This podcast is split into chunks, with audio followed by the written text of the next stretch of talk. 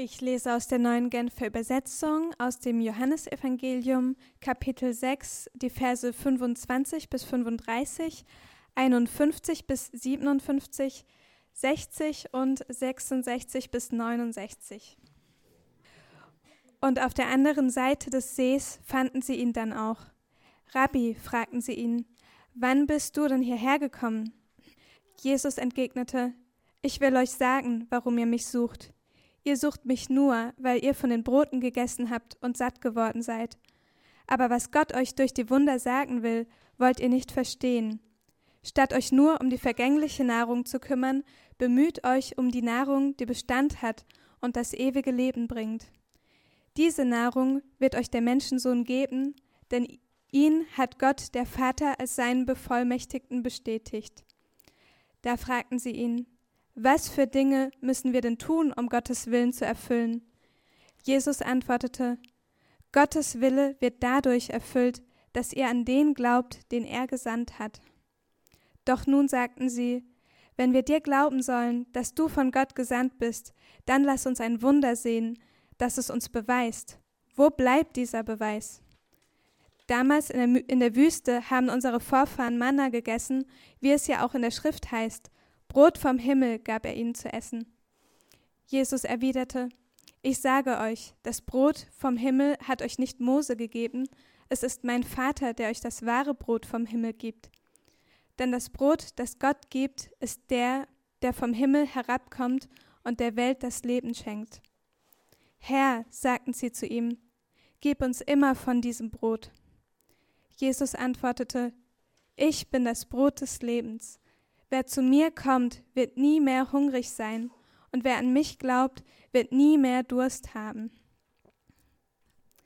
Ich bin das lebendige Brot, das vom Himmel herabgekommen ist. Wenn jemand von diesem Brot isst, wird er ewig leben. Dieses Brot, das ich ihm geben werde, ist mein Fleisch. Ich gebe es hin, ich gebe es hin für, das Leben der Welt. Unter den Juden kam es daraufhin zu einer heftigen Auseinandersetzung. Wie kann dieser Mensch uns sein Fleisch zu essen geben? fragten sie. Jesus aber sagte zu ihnen, ich versichere euch, wenn ihr das Fleisch des Menschensohns nicht esst und sein Blut nicht trinkt, habt ihr das Leben nicht in euch. Wer mein Fleisch isst und mein Blut trinkt, hat das ewige Leben, und ich werde ihn an jenem letzten Tag auferwecken.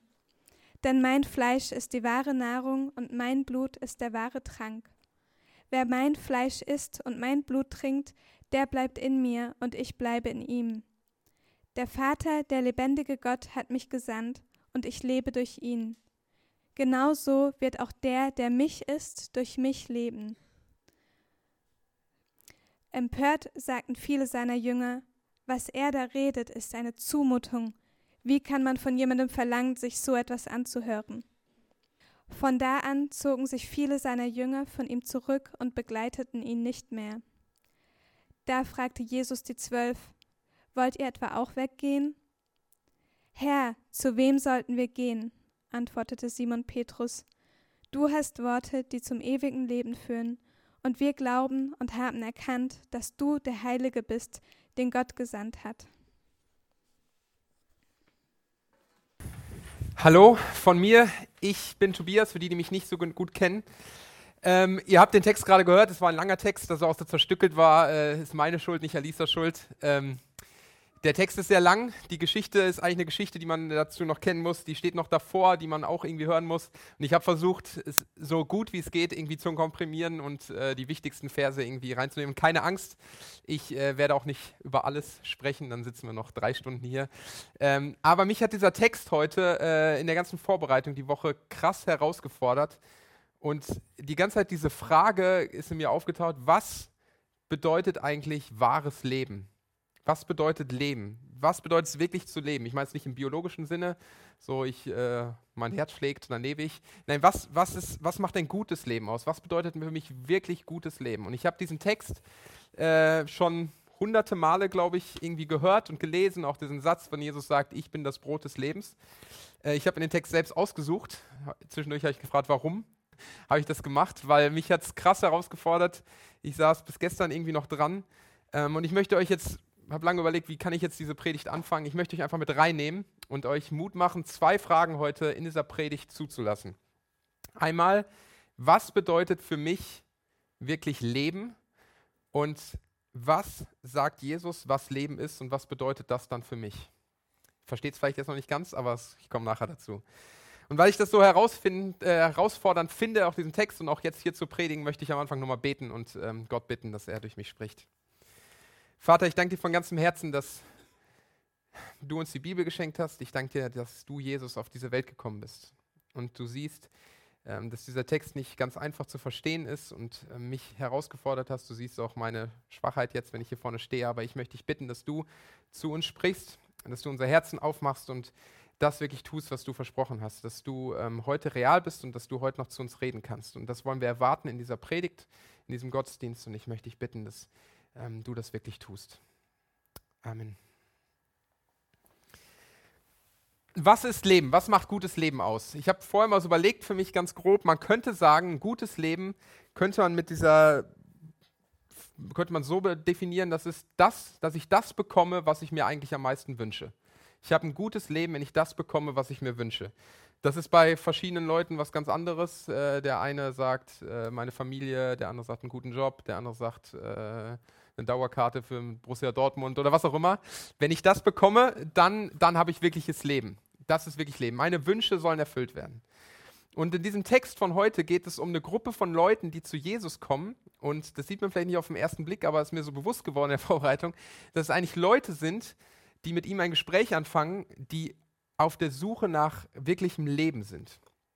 Die auf der Suche danach sind, was, was ihr Leben wirklich erfüllt, die ihren Hunger irgendwie stillen wollen. Und sie kommen zu Jesus. Und Jesus äh, war ein junger, charismatischer Typ, ein Mann, der verbrachte viele Wunder und die Leute hingen an seinen Lippen und er hat viele Dinge gemacht. Und diese Leute, die jetzt in diesem Text vorkommen und dieses äh, Gespräch mit Jesus haben, das sind Leute, das wird später gemacht, das sind Leute, die Jesus folgten, das sind seine Jünger. Äh, das steht später. Und diese Leute kommen zu Jesus und sie haben vielleicht schon viel mit ihm erlebt. Sie waren vielleicht ganz am Anfang dabei, wo Jesus auf einer Hochzeit war und vielleicht waren sie mit auf dieser Hochzeit, haben den Wein getrunken, er schmeckte so mittelmäßig und auf einmal gab es voll den leckeren Wein, das ist die Geschichte, und dann sagt er, ey, warum gab es den Wein nicht schon von Anfang an? Und dann kommt irgendeiner, ey, das, das war Wasser und Jesus hat es zu Wein gemacht. Und die sagen, wow, was ist das denn für eine Person? Das kann ja eigentlich gar nicht sein. Und dann ging es weiter. Sie waren vielleicht dann irgendwie in dieser Stadt, wo Jesus vorher mit einer Frau gesprochen hat, die am Brunnen war und Wasser haben wollte, Wasser des Lebens und äh, wirkliches Wasser. Und die Frau kommt rein und erzählt, dieser Mann, der weiß alles von, von mir. Und die ganze Stadt flippt irgendwie aus und sie waren dabei und denken, boah, ich glaube, vielleicht, vielleicht ist da in dieser Person Jesus mehr drin. Und dann haben sie gesehen, wie Jesus jemanden geheilt hat, den Sohn von, äh, von so einem, ja, von einem obersten Typen da in dem Land. Ähm, und obwohl er nicht mal da war. Und sie sind irgendwie begeistert. Sie hatten all die Worte und Taten von Jesus miterlebt. Ähm, und der Glaube, habe ich so gesagt, der Glaube wahrscheinlich in jedem einzelnen von diesen Leuten, die jetzt da sind, dass in Jesus irgendwie was Besonderes ist. Dass Jesus vielleicht wirklich dieses Mehr im Leben vielleicht wirklich geben könnte, der ist wahrscheinlich immer größer geworden durch jede einzelne Sache, die Jesus getan hat. Sie folgten ihm und sie gingen mit. Und dann kommt es zu einer Situation, die direkt vor diesem Text heute spielt. Ähm, das ist das Kapitel 6 zu der Geschichte, ähm, dass mittlerweile die Zahl der Leute, die Jesus nachgelaufen sind, in die Tausende gestiegen sind. Es waren allein 5000 Leute, die dann das eine Mal Männer, die mit ihm unterwegs waren, wahrscheinlich nochmal tausende Frauen und tausende Kinder, die hier nicht aufgezählt waren. Und sie kommen alle zu Jesus und hängen an seinen Lippen, was er sagt und sind begeistert davon. Und dann irgendwann wird es abends und die Leute haben Hunger und Jesus sagt seinen Jüngern, hier gebt ihnen zu essen. Ähm, und sie sagen, hä, wie sollen wir denn jetzt die paar, also fast vielleicht 10.000 Leute, wie sollen wir die denn Essen geben? Und Jesus macht ein Wunder, macht aus ein paar Broten und Fischen so viel Essen, dass alle Leute satt werden und es sogar noch Reste gibt. Und die Leute flippen quasi aus, sagen, das ist der, von dem auch immer schon in den, im Alten Testament, in unseren Schriften irgendwie äh, erzählt wurde, das ist der. Und ähm, Jesus zieht sich dann aber zurück, weil er weiß, das ist vielleicht nicht so gut, was die jetzt mit mir machen wollen, vielleicht mich zum König machen und er geht weg.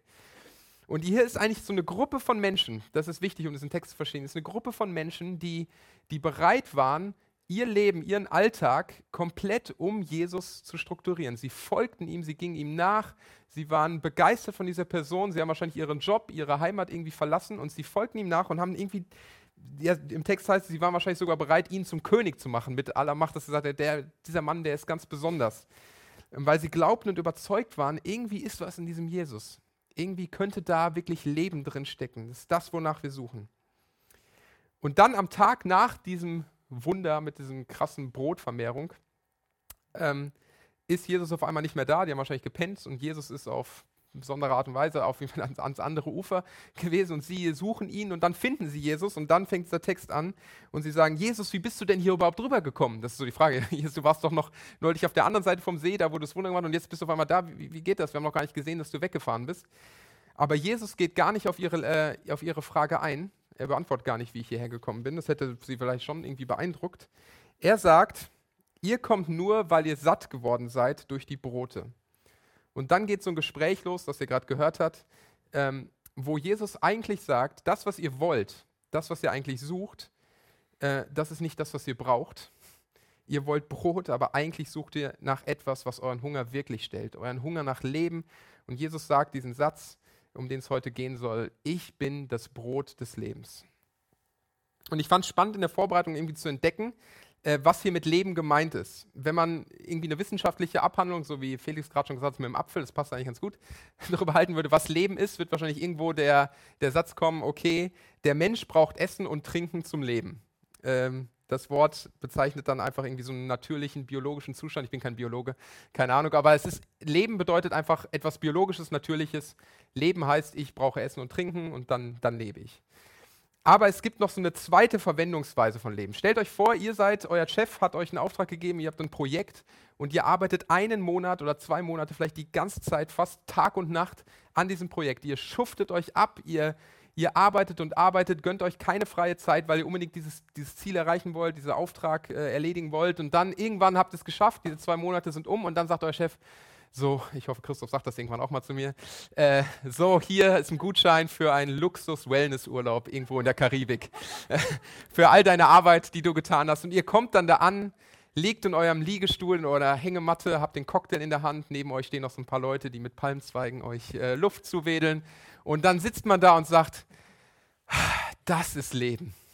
Das ist richtiges Leben. So muss Leben sein. Und man könnte auch sagen, das Sprichwort, Leben wie Gott in Frankreich. Und man sieht, es gibt quasi zwei Definitionen, wie wir Leben definieren. Einmal das biologische Leben ist etwas, das lebt. Oder aber so die Qualität des Lebens, das, was wirklich Leben ist. Und es ist so ein, so ein, Leben im Überfluss. Und im Griechischen, und das, was hier ist, ist ganz interessant, gibt es zwei verschiedene Worte für Leben. Nicht nur wir haben nur im Deutschen nur das Wort Leben, ähm, aber hier in dem Text gibt es zwei verschiedene, also in dem, im Griechischen gibt es zwei verschiedene Worte. Da gibt es einmal Bios, da kommt unsere Biologie her. Das ist dieses natürliche, dieses natürliche Leben. Und dann gibt es aber auch noch das Wort Zoe. Müsst ihr euch nicht merken, ist nicht so wichtig. Aber es hat eigentlich diese Bedeutung von so einer Qualität des Lebens. Also nach so ein bisschen wie das, ich liege hier im Liegestuhl. So, eine, so wirklich das Leben, was, äh, was Bedeutung hat, was Energie ist, was voll Freude ist, was Sinn hat, was einem Sinn schenkt. Und Jesus sagt hier nicht, ich bin das Brot, was euch irgendwie biologisch satt macht, sondern er benutzt dieses Wort, ich bin das Brot des Zoe, ich bin das Brot des Lebens, Brot ist die Qualität des Lebens. Darum geht es heute. Und die Leute fragen Jesus, äh, okay, äh, ganz logisch, äh, letztes Mal Manu hat gepredigt, hat auch gemeint, diese Fragen, die die Leute stellen, auch die Jünger, ist manchmal sehr, äh, denkt man, hä, was, was stellen die Fragen, aber ich könnte die mir auch stellen, die kommen nicht zu Jesus und haben es noch nicht so ganz verstanden, was erzählst du da eigentlich? Und sie fragen ihn, ja, wie bekommen wir denn dieses, wie bekommen wir das Brot des Lebens? Wie bekommen wir denn dieses Leben? Und Jesus sagt, ihr bekommt es, indem ihr an den glaubt, den der Vater gesandt hat. Und das bin ich, indem ihr an mich glaubt. Und ich sage euch, das steht in Vers 35, ich bin das Brot des Lebens. Wer zu mir kommt und an mich glaubt, wird nicht mehr hungern und nicht mehr dürsten. So schön, so gut. Und viele von euch äh, kenne ich jetzt schon ein bisschen länger, auch vielleicht nicht alle sehr gut, aber würden das wahrscheinlich auch bejahen. Ja, ich muss an Jesus glauben und er ist das Brot des Lebens. Aber ich habe in der Vorbereitung gemerkt, so einfach ist das nicht. Ich habe viel gebetet, gefragt, was heißt es eigentlich, dass Jesus nicht nur sagt, ich gebe euch irgendwie das Brot des Lebens, sondern sagt, ich bin das Brot des Lebens, diese Qualität des Lebens. Er sagt nicht einfach nur, ihr, wenn ihr zu mir kommt, ich schenke euch irgendwie Leben, sondern ich bin es. Ich bin es. Wenn ihr Leben haben wollt, dann muss ich euer Leben sein, denn nur das ist wirkliches Leben. Und dann werdet ihr nicht mehr hungern und keinen Durst mehr haben nach mehr. Ich fand das sehr herausfordernd radikal, als ich da ein bisschen drüber nachgedacht habe. Vielleicht empfindet ihr das jetzt noch nicht so. Äh, ich hoffe, nach der Predigt vielleicht ein bisschen mehr. Ähm, und ich weiß nicht, wie es euch im Moment geht. Vielleicht merkst du, ähm, dass du gerade ein Leben lebst, du bist heute vielleicht zum ersten Mal hier oder vielleicht schon ein paar Mal und dass du ein Leben lebst und merkst, ich habe eigentlich geht es mir nicht schlecht, aber irgendwie müsste da in meinem Leben mehr sein. Irgendwie müsste da, ich merke, so ein Hunger, wenn man es mal an diesem Begriff festhalten kann, irgendwie ein Hunger ist da. Ich möchte eigentlich mehr haben und ich weiß nicht, was es ist. Vielleicht muss ich irgendwie was Neues erreichen, äh, irgendwie ein neues, neues Abenteuer, was Neues starten oder was auch immer. Aber ich weiß, irgendwie, irgendwie das, was jetzt ist, kann es doch eigentlich nicht. Irgendwie muss da was mehr sein. Vielleicht ist auch der Grund, warum du heute überhaupt in einem Gottesdienst bist. Du sagst, vielleicht ist ja Glaube ähm, genau das, was mir im Leben noch fehlt. Vielleicht ist ja wirklich was dran, dass Religion, Jesus, das ist, was mein Leben in meinem Leben noch fehlt. Das, was ich noch oben draufsetzen kann, was mir Kraft gibt, was mir, was mir wirklich äh, Kraft für meinen Alltag gibt, wo ich vielleicht auch coole Sachen erleben kann, vielleicht Gebetserhörung.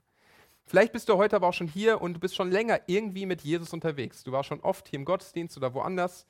Ähm, du bist vielleicht so wie die Jünger, dass du deinen Terminkalender auch äh, umgeplant hast, nämlich dass du sonntags nicht irgendwie ausschläfst, sondern morgens hier im Gottesdienst bist und schon länger dabei. Und du hast es erlebt, dass vielleicht ja, Jesus Dinge in deinem Leben oder Dinge in deinem Leben verändert wurden, dass du ja gebetet hast und wirklich ist was passiert, dass du hier warst und du hast erlebt, dass die Gemeinschaft irgendwie anders ist manchmal, dass die Leute irgendwie anders miteinander umgehen, hoffentlich. Ähm, aber irgendwie, obwohl du mit Jesus und Kirche jetzt irgendwie schon länger was zu tun hast, merkst du, irgendwie ist da trotzdem noch diese Leere, dieser Hunger in meinem Leben. Irgendwie bin ich hier immer trotzdem noch nicht satt. Ich kann nicht sagen, dass das Jesus gesagt hat, okay, wenn ihr zu mir kommt, dann werdet, hab ich habt ihr keinen Hunger mehr, dann habt ihr keinen Durst mehr. Es ist immer irgendwie noch das gleiche wie vorher. Natürlich, ich will das jetzt nicht missen mit Jesus, aber irgendwie ist es das doch nicht. Vielleicht bist du aber auch heute hier und sagst, Jesus, mit dir habe ich ein echtes Problem. Ich habe da immer noch eine Rechnung offen. Denn ich habe mal äh, versucht, mein ganzes Leben auf dich auszurichten. Ich habe mich angestrengt, ich habe viel dafür getan, ich habe gehofft, dass du wirklich dieses Leben bist. Ich habe alles reingehängt, ich habe alles auf diese Karte gesetzt, ich habe gebetet, ich habe in der Bibel gelesen und dann, dann sind irgendwelche Dinge passiert, die kann ich nicht verstehen. Ich kann nicht verstehen, dass du das zugelassen hast, dass du wirklich ein guter Gott bist, dass du das Beste für mein Leben im Sinn hast. Das kann ich eigentlich nicht verstehen. Jemand, der mich liebt, wie oft habe ich irgendwie in Krisen nach dir gerufen und gefühlt hat sich nichts geändert. Und wenn du mir doch wahres Leben versprochen hast, wie kann es sein, dass es mir gerade so schlecht geht? Wenn ich ehrlich bin, würde es mir vielleicht sogar besser gehen, hätte ich nie diesen Weg mit dir irgendwie angefangen. Vielleicht ist es auch, sitzt ihr heute auch ganz entspannt hier und ihr gehört zu keiner dieser Gruppen, das ist auch schön. Ähm, aber egal, wie du heute hier bist, hier steht die Aussage in dem Text, die uns, glaube ich, alle irgendwie herausfordern muss. Weil das ist Jesus, entweder ist es Quatsch, was Jesus sagt, aber wenn das stimmt, was Jesus sagt, dann, dann sagt er, ich bin das Brot des Lebens. Wenn ihr dieses Leben, wirkliches Leben haben wollt, das Leben ohne Hunger und Durst nach mehr, dann müsst ihr nichts anderes tun, als an mich zu glauben. Ich bin das echte Leben, das einzige Leben, was euren Hunger stillen kann. Und ich dachte, wir wollten in der Predigt zwei Fragen eingehen, ähm, die, glaube ich, wahrscheinlich ihr euch vielleicht auch stellt. Wie bekomme ich denn dieses Leben? Wie kann ich wirklich dieses Leben, was Jesus hier sagt, dass es uns erfüllt, wie kann ich das bekommen? Und wie sieht dann genau dieses Leben aus? Ein Leben, wo Jesus unser Leben ist. Wie bekomme ich dieses Leben, in dem ich nicht mehr hungern muss? Jesus sagt ganz platt äh, einfach, ihr müsst an mich glauben, erstmal. ihr müsst an mich glauben. Ihr müsst glauben, dass ich allein das Brot des Lebens bin dass alles andere, was zu eurem Traum, zu meinem Traum von wahrem Leben dazugehört, dass ich das alles mir letztlich nicht wirklich glücklich machen kann und meinen Hunger stillen kann. Das ist letztlich, in diesem, was Jesus hier sagt, das ist letztlich nur vergängliche Nahrung, alles, was ich irgendwie zu mir nehme, aber es wird meinen Hunger nicht dauerhaft stillen.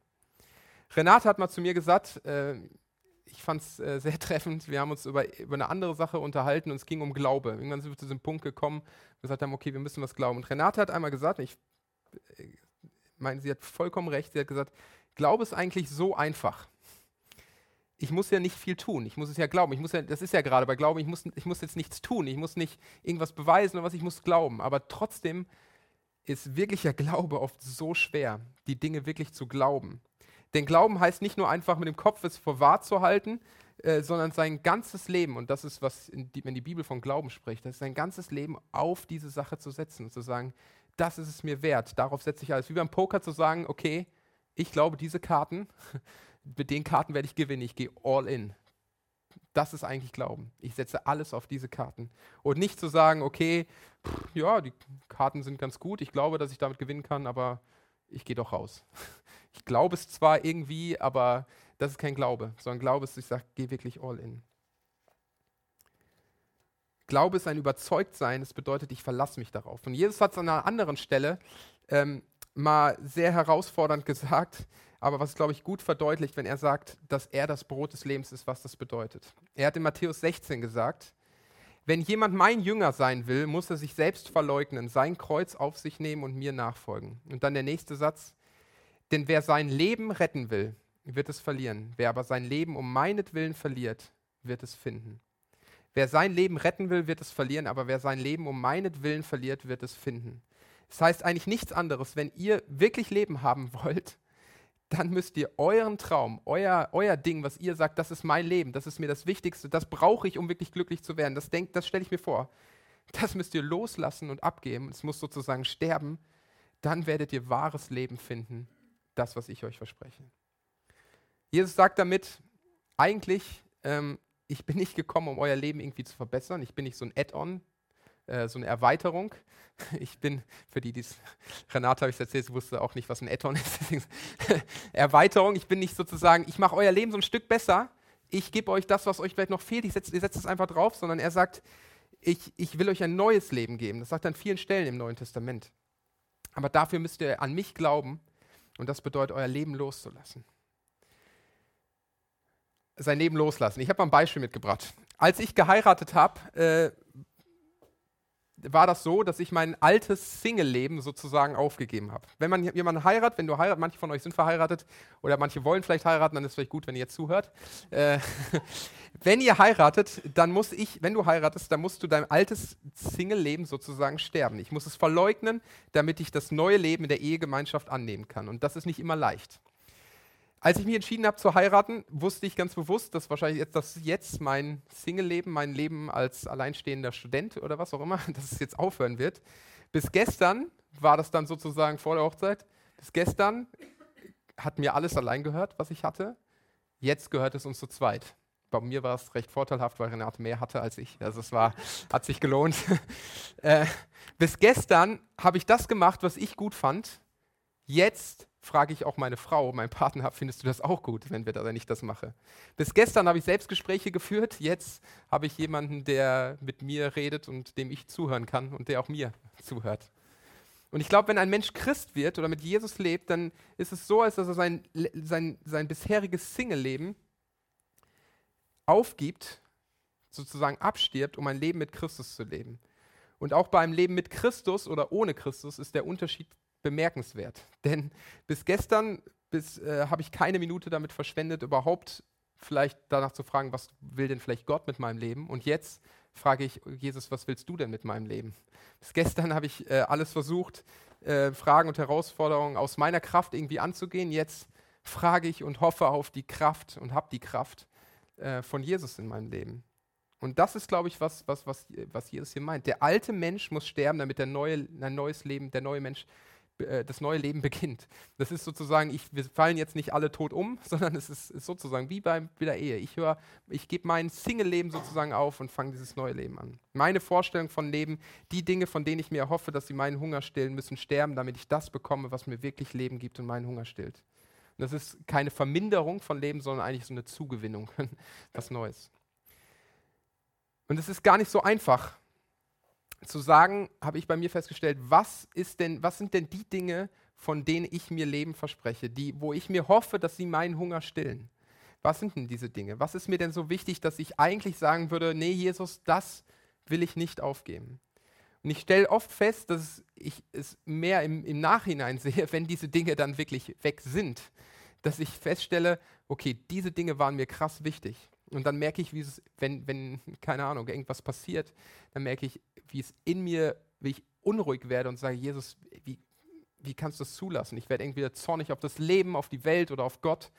Denn Gott, ich habe ein Recht darauf, dass mein Leben so aussieht, weil ich brauche das, genau diese Sache brauche ich für mein Leben, um ein erfülltes Leben zu haben. Ich brauche es, ich habe ein Recht auch darauf.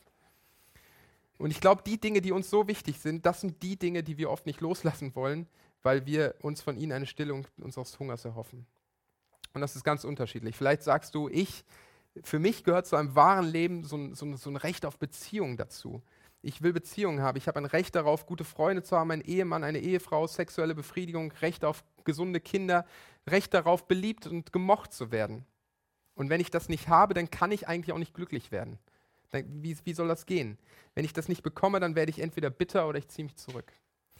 Ich habe in den letzten Wochen viel mit einem guten Freund von mir telefoniert, der gerade eine schwere Zeit durchmacht. Er war in einer Beziehung und die Beziehung ist kaputt gegangen und seine Freundin hat sich von ihm getrennt. Und ich habe viel mit ihm telefoniert und am Anfang, die ersten Tage, war es äh, purer Schmerz und er war einfach nur am Boden zerstört. Und äh, die, die, Fragen, wo er gesagt hat, ich, ich verstehe Gott nicht, was, was soll das, warum, warum passiert das jetzt gerade? Und wir haben oft gesprochen und irgendwann, ja, nach, nach mehreren Tagen, ähm, meinte er, ich habe festgestellt, dass ich mein ganzes Leben lang schon diesen Traum davon hatte, wie mein Leben aussehen soll. Ich wollte keine Karriere machen oder was auch immer, aber ich hatte diesen Traum von einer Frau, von Kindern, von einer Familie. Und ich habe mein Leben dahingehend geplant. Daraufhin habe ich gesetzt, das wollte ich haben. Ähm, ich, ich habe mit dieser Person kann ich mir das vorstellen. Ich will mit ihr dieses Leben leben. Ich will, ich will das erreichen. Und ich habe mir vorgestellt, wie es sein will. Und ich habe dafür gelebt. Und als das jetzt alles kaputt gegangen ist, hat das nicht nur die Beziehung zu dieser Person zerstört, sondern er meinte, es hat eigentlich einen, einen, den großen Teil meines Lebens kaputt gemacht. Denn es kamen Fragen, was ist, wenn ich, wenn, was ist, wenn ich keine Frau mehr finde? Äh, es kann ja sein, was ist, wenn ich diese Person nicht finde, mit der ich dieses Leben führen kann, was ich mir ausgemalt habe, was mir so wichtig ist, wo ich eigentlich mein ganzes Leben lang irgendwie darauf hingearbeitet habe. Ich habe mir die ganze Zeit erhofft, dass es ist, aber was, wenn ich das jetzt nicht finde? Was ist, ähm, ich habe ja keine Garantie dafür. Ich bin jetzt nicht mehr der Jüngste, ich habe keine Garantie dafür, dass ich diese Person finde, dass ich eine Familie habe, dass ich dieses glückliche Leben leben werde. Und er meinte im, im letzten, letzten Gespräch, was ich echt cool und ermutigend fand, er meinte, er hat bei sich selbst festgestellt, dass er eigentlich die ganze Zeit wohler Christus irgendwie für diese Sache gelebt hat, für, diese, für, diese, für diesen Traum, von was ihm Leben versch verschafft. Und er hat gesagt, ich will jetzt erstmal, jetzt ist, ich will mich wieder auf Gott konzentrieren und will gucken, was hat denn eigentlich Gott vielleicht mit meinem Leben zu tun. Und versteht mich absolut nicht falsch, Beziehungen sind super wichtig. Ich bin absolut dankbar für meine Familie, für meine Frau, ähm, und ich glaube, wir brauchen auch Leute in unserem Leben, die uns irgendwie, ja, mit denen wir in Kontakt stehen. Beziehungen sind wichtig. Aber wenn wir diese Dinge nicht haben, dann werden wir oft, weil es uns so wichtig ist, dann werden wir zornig auf Gott und sagen, Gott, wie, wie kann das sein? Wie, wie, wie kannst du mir das denn nicht schenken? wenn ich ehrlich bin, ähm, kann ich nicht glauben, dass du, Jesus, wirklich Leben versprichst und dass du wirklich Leben bedeutest. Und diese Dinge stehen, glaube ich, oft über, über Jesus. Vielleicht ist bei dir auch nicht die Beziehung, vielleicht ist es ein angenehmes Leben, Komfort, Freiheit von Sorgen, vielleicht gar nicht unbedingt Millionär zu sein, aber eine 100 Quadratmeter Wohnung, ein Auto, ab und zu mal in Urlaub zu fahren und du merkst, oh, das klappt aber auch nicht immer und sagst, aber das brauche ich. Also das weiß ich, wenn ich, das ist mein Traum, wo ich hin, drauf hinarbeite. Vielleicht denkst du auch, das äh, Wichtigste irgendwie körperliche oder emotionale Gesundheit. Anerkennung, Ansehen, Sicherheit, Recht auf Abenteuer, Freiheit, äh, Erfolg. Es kann bei jedem ganz unterschiedlich sein. Aber um zu sehen, was diese Dinge sind, von denen wir uns wirklich Leben versprechen, dass sie unser Hunger stillen, könnt ihr vielleicht diesen einen Satz mal vervollständigen. Ich wäre absolut glücklich, wenn ich Punkt, Punkt, Punkt hätte. Ich wäre absolut glücklich und ich würde sagen, ja, ich, dann wäre mein Hunger gestillt, wenn ich einen Partner und eine Familie hätte. Ich wäre absolut glücklich und satt, wenn ich gesund wäre. Ich wäre absolut glücklich und satt, wenn die Leute mich endlich wahrnehmen würden und mir Wertschätzung entgegenbringen würden, die ich doch auch verdient habe. So schlecht bin ich doch gar nicht. Oder umgedreht, das trifft es manchmal noch mal ein bisschen äh, besser. Das Schlimmste, was passieren könnte, wäre, wenn mir Punkt, Punkt, Punkt genommen wird. Und dafür gibt es hunderte verschiedene Variationen, wie ich diesen Satz beenden könnte. Aber das, was du in diese Lücke eintragen würdest, ist sehr wahrscheinlich die Sache, von der du dir Leben versprichst. Und ich habe bei mir und im Gespräch mit anderen Christen festgestellt, dass ich oft Jesus als so ein Mittel zum Zweck benutze. Jesus, ich gebe dir mein Leben, vielleicht bei mir sogar, ich bin Pastor geworden. Jesus, ich gebe dir das, was ich, was ich habe. Ich will mit dir leben. Ich gebe dir die Kontrolle über mein Leben. Aber dann, dann tu doch auch du deinen Teil des Vertrages. Halt ihn ein. Dann schenke mir das, was ich doch wirklich brauche. Dann schenke mir doch genau das, wonach ich mich sehne. Dann, dann erfülle mir meinen Wunsch. Dann gib mir auch das, was ich brauche. Guck mal, ich, ich mache meinen Teil. Das ist wie bei so einem Vertrag. Hier, das haben wir habe ich doch unterschrieben. Ich, ich möchte das, was ich fürs Leben brauche und ich halte meinen Teil, jetzt halt du auch deinen Teil. Und so oft sind Verletzungen über Gott und wo wir sagen, Gott, wie kannst du es zulassen, sind, glaube ich, nicht immer und ich kenne auch eure ganzen Situationen nicht, aber ich glaube, ganz oft liegt es daran, dass wir sagen, Gott, ich habe ich hab das erwartet, als ich, das ist das, was mir so wichtig ist und das hast du mir nicht geschenkt. Und deswegen, ich kann da nicht mit klarkommen. Und all diese Dinge, die wir auch unsere Lücken tragen würden, sind nicht schlecht, das sind oft gute Sachen. Und trotzdem sagt Jesus hier zu den Leuten, die auch zu ihm kommen, das sind alle Speisen, die sozusagen vergehen, die keinen Bestand haben und die nicht in der Lage sind, uns wirklich satt zu machen. Aber Jesus sagt, bemüht euch um die Nahrung, die Bestand hat und das ewige Leben bringt. Diese Nahrung bin ich. Ich bin das Brot des Lebens. C.S. Lewis, der Autor von Narnia, hat mal so einen coolen Vergleich äh, gesagt, wie wir oft unser Leben leben. Er hat gesagt, und ich lese euch kurz vor, wir sind wie ein Kind, das weiter im Elendsviertel seine Schlammkuchen backen will, weil es sich nicht vorstellen kann, was eine Einladung zu Ferien an der See bedeutet. Wir halten an Dingen fest, weil wir sagen, ich spiele weiter in meinem Matsch, das ist, das ist mir das Wichtigste, weil ich mir nicht vorstellen kann, dass Jesus wirklich dieses viel bessere Leben sein kann. Ich, ich, ich will mich hier noch festhalten, aber was Jesus sagt ist, wir, was wir tun müssen, ist, wir müssen die Dinge, von denen wir uns wahres Leben versprechen, loslassen und an Jesus abgeben und glauben, dass Jesus selbst, nur Jesus, das wahre Leben ist. Er allein. Das heißt nicht, dass du diese ganzen Dinge verlierst, aber du gibst sie in Gottes Hand und sagst, Jesus, du sollst das Wichtigste für mich sein und ich gebe die Dinge, die Kontrolle darüber, was damit passiert. Ich gebe sie an dich ab. Du wirfst diese Dinge und Ziele nicht weg und es ist überhaupt nicht falsch, verstehe mich nicht falsch, Ziele oder Pläne fürs Leben zu haben und sagen, darauf arbeite ich hin. Überhaupt nicht falsch, ist gut aber sie soll nicht das Wichtigste werden. Das letztlich, was, was, was Glaube bedeutet, ist, ich habe hab mich erinnert ans Klettern. Dieses Jahr waren wir beim Kletterfelsen hier in der Waldstadt und ich habe es wirklich tatsächlich einmal geschafft, bis ganz nach oben auf diesen Kletterfelsen. Und dann, äh, vielleicht wenn ihr auch schon mal geklettert seid, dann ist dieser Moment, man steht oben, hat es geschafft und was kommt als nächstes? Man muss irgendwie wieder runterkommen. Und dann fängt das Abseilen an. Und äh, Klar kann ich sagen, wenn ich jetzt da oben stehe, ja, ich glaube, dass das Seil hält und dass Jan, der unten steht, stark genug ist, auch mein Gewicht zu halten. Ich, ich kann das glauben, aber dann merke ich bei mir so diesen normale Reflex, ich will aber diesen Felsen trotzdem nicht loslassen. Ich will mich nicht rückwärts in diesen Klettergurt fallen lassen, weil ich sage, klar, ich glaube schon, dass das Seil, das ist ja getestet worden, denke ich, stark genug ist. Äh, aber ich, es, es fällt mir so schwer, diesen Felsen loszulassen. Aber Glauben heißt letztlich zu sagen, okay, Jesus, mir ist meine Familie, mein Traum, das ist mir super wichtig und du weißt das und das ist, aber ich will über die Dinge, die mir wichtig sind, von denen ich sage, ich, ich glaube gerade wirklich, dass, dass ich das brauche, um wirklich satt zu sein. Ich möchte sie in deine Hand leben, legen und dir die Kontrolle darüber geben. Ich will diesen Felsen loslassen. Aber wie sieht dann so ein Leben aus? Ich lese nochmal und ihr könnt im Programmblatt gerne mitlesen, ab Vers 55, zwei Verse. Da sagt Jesus, denn mein Fleisch ist die wahre Nahrung und mein Blut ist der wahre Trank. Wer mein Fleisch isst und mein Blut trinkt, der bleibt in mir und ich bleibe in ihm. Der Vater, der lebendige Gott, hat mich gesandt und ich lebe durch ihn. Genauso wird auch der, der mich isst, durch mich leben. Vielleicht denkst du heute, bin ich hier bei Twilight gelandet, irgendwie Blut trinken und Fleisch essen. Äh, nein, eigentlich, wenn man das ganze Kapitel liest, das haben wir jetzt nicht äh, Zeit gehabt, eigentlich sagt Jesus, ist es nur in dem Bild gesprochen, nochmal eine, eine, eine, in anderen Worten, dass er sagt, ihr müsst wirklich glauben. Der an mich glaubt, wird durch mich leben. Und Jesus sagt, wenn ihr das tut, wenn ihr mich glaubt, dann werdet, werde ich in euch leben. Hier, Gott hält dich fest. Du wirst ein Abenteuer erleben, das kann ich dir versprechen. Du wirst Höhen und Tiefen erfahren.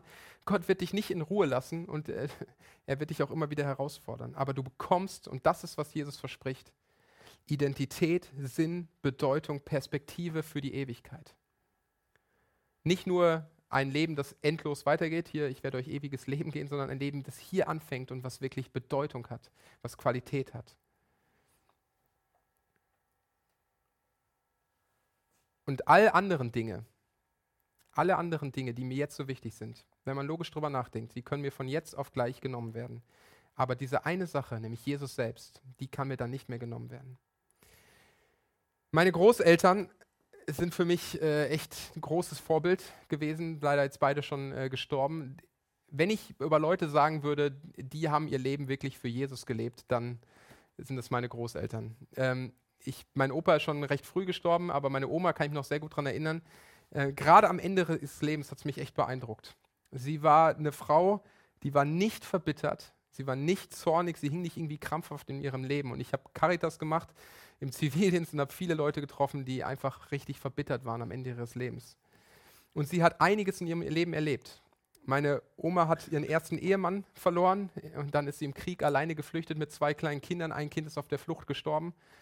Dann ist sie, hat sie weitere Kinder gekriegt. Dann ist die Zwillingsschwester von meinem Vater irgendwie mit anderthalb Jahren gestorben. Und ich darüber nachdenke, sie hatte mehrere Fehlgeburten. Ähm, und ihr Leben war absolut nicht einfach. Sie konnten sich kein, äh, konnten eigentlich nicht in Urlaub fahren, äh, wenn sie wollten. Sie hatten nicht viel Geld.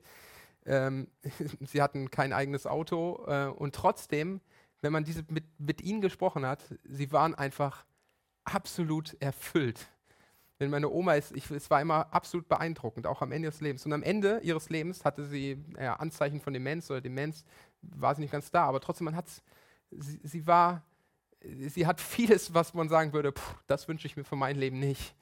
Das hat sie erlebt. Und trotzdem hat man ihr abgespürt, dass da wirklich Leben in ihr war. Und auf dem Grabstein von meinem Opa und auch von meiner Oma, das ist das Grab von den beiden, steht dieser Satz, Christus ist mein Leben nicht Christus war mein Leben, sondern Christus ist mein Leben. Und mit dieser Perspektive haben sie wirklich gelebt. In all diesen hohen und tiefen, und die haben wirklich viel erlebt, haben sie sich daran festgehalten und es wirklich erlebt, dass Jesus dieses Leben geben kann. Und ich glaube, wenn wir bereit sind, Jesus zu glauben und ihn unser Leben, ihn zu unserem Leben machen, immer wieder die Dinge, von denen wir uns Leben erhoffen, an ihn abgeben und loslassen, dann wird sich Jesus nicht lumpen lassen. Ganz im Gegenteil. Von außen betrachtet wird so ein Leben vielleicht trotzdem nicht wie das Bilderbuchleben aussehen, das sagt, wow, das der führt das Leben, wovon alle Menschen träumen. Aber ich kann euch sagen, es wird immer noch Zeiten geben, die schwer sind, auch Krisen und Erschöpfung. Aber es wird ein Leben sein ohne Hunger, ein Leben mit Sinn und Identität. Und dieses Abgeben, ich habe es bei mir festgestellt, auch jetzt in der Vorbereitung, das ist etwas, was ich einmal machen muss, aber ich muss es, glaube ich, immer wieder fest. Ich stelle immer wieder fest, dass ich Dinge, die ich, wo ich gesagt habe, Gott, ich, ich lasse sie los und ich will mich wirklich auf dich bauen, dass ich ein halbes Jahr später oder vielleicht noch kürzerer Zeit wieder merke, boah, ich halt wieder krampfhaft an diesen Dingen fest und ich muss es wieder loslassen. Und du und ich, wir stehen heute vor der Wahl zu entscheiden. Will ich mich weiterhin um Nahrung bemühen, die mich letztlich nicht satt macht? Oder bist du bereit, Dinge aufzugeben, vielleicht auch Träume, und sie an Gott abzugeben, um wahres Leben zu bekommen und Jesus selbst zu bekommen? Zum ersten Mal oder erneut.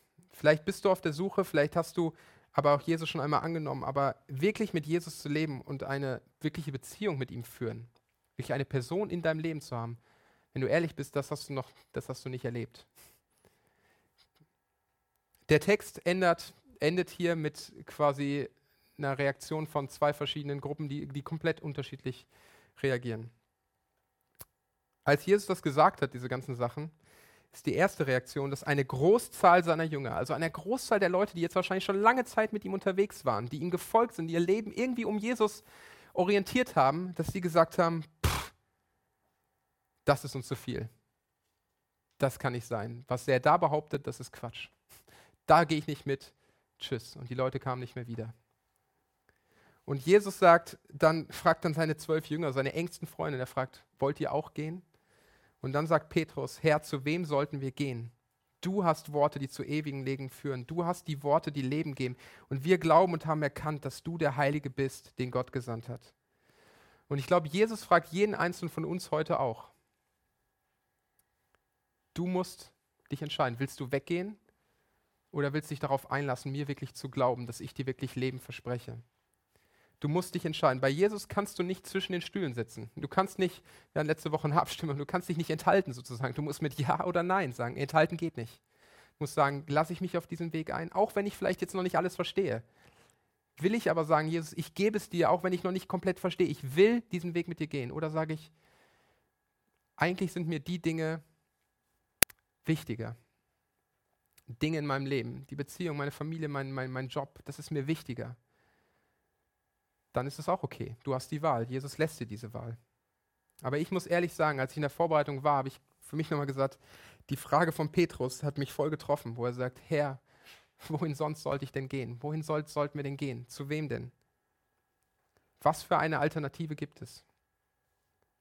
Was von dem, wo ich mir Leben verspreche, was, wo, ich, wo ich gesagt habe, da habe ich meine Hoffnung drauf gesetzt, was hat mich denn wirklich erfüllt? Wo ich bei mir, ich habe es schon erzählt, wo oft dieses Thema Anerkennung war, wo ich gesagt habe, ich, da, da, da, da strebe ich nach, aber letztlich, es hat mich vielleicht ein paar Minuten, wenn Leute mich dann doch gelobt haben, äh, glücklich gemacht und danach brauchte ich schon wieder. Und all diese Dinge sind nicht schlecht, aber doch können sie meinen Hunger nicht stellen. Und deswegen sage ich voller Überzeugung, Herr, wohin sonst sollte ich gehen und ich bleibe bei dir. Amen.